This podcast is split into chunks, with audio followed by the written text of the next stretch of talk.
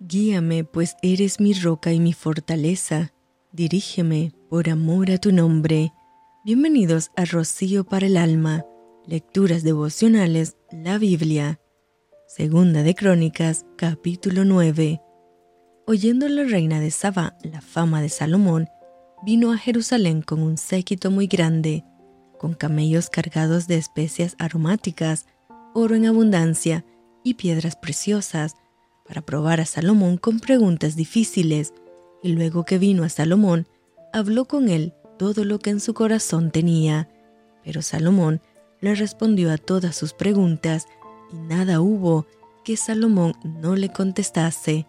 Y viendo la reina de Saba, la sabiduría de Salomón y la casa que había edificado, y las viandas de su mesa, las habitaciones de sus oficiales, el estado de sus criados y los vestidos de ellos, sus maestres alas y sus vestidos, y la escalatina por donde subía la casa de Jehová, se quedó asombrada, y dijo al rey, Verdad es lo que había oído en mi tierra acerca de tus cosas y de tu sabiduría, pero yo no creía las palabras de ellos, hasta que he venido, y mis ojos han visto, y he aquí que ni aun la mitad de la grandeza de tu sabiduría me había sido dicha, porque tú superas la fama que yo había oído.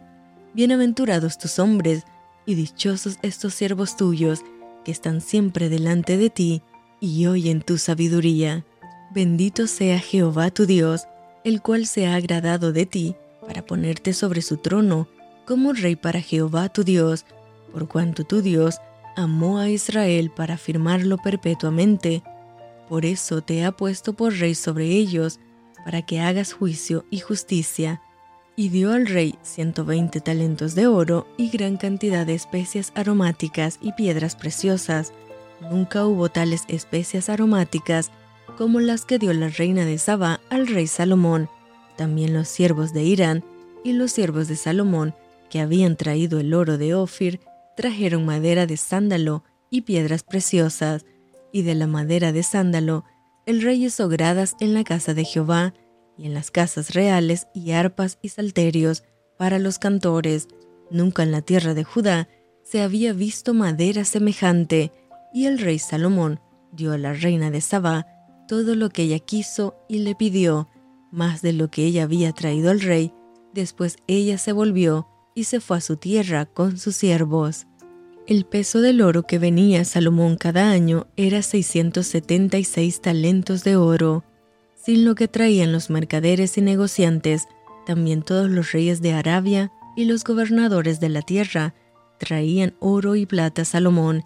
Hizo también el rey Salomón doscientos paveses de oro batido, cada uno de los cuales tenía seiscientos ciclos de oro labrado. Asimismo, trescientos escudos de oro batido, teniendo cada escudo trescientos ciclos de oro, y los puso el rey en la casa del bosque del Líbano. Hizo además el rey un gran trono de marfil y lo cubrió de oro puro. El trono tenía seis gradas y un estrado de oro fijado al trono y brazos a uno y otro lado del asiento, y dos leones que estaban junto a los brazos. Había también allí doce leones sobre las seis gradas, a uno y otro lado. Jamás fue hecho trono semejante en reino alguno. Toda la vajilla del rey Salomón era de oro, y toda la vajilla de la casa del bosque del Líbano de oro puro.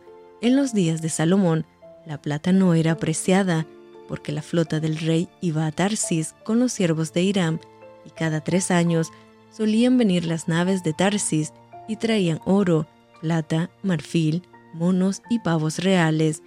Y excedió el rey Salomón a todos los reyes de la tierra en riqueza y en sabiduría y todos los reyes de la tierra procuraban ver el rostro de Salomón para oír la sabiduría que Dios le había dado.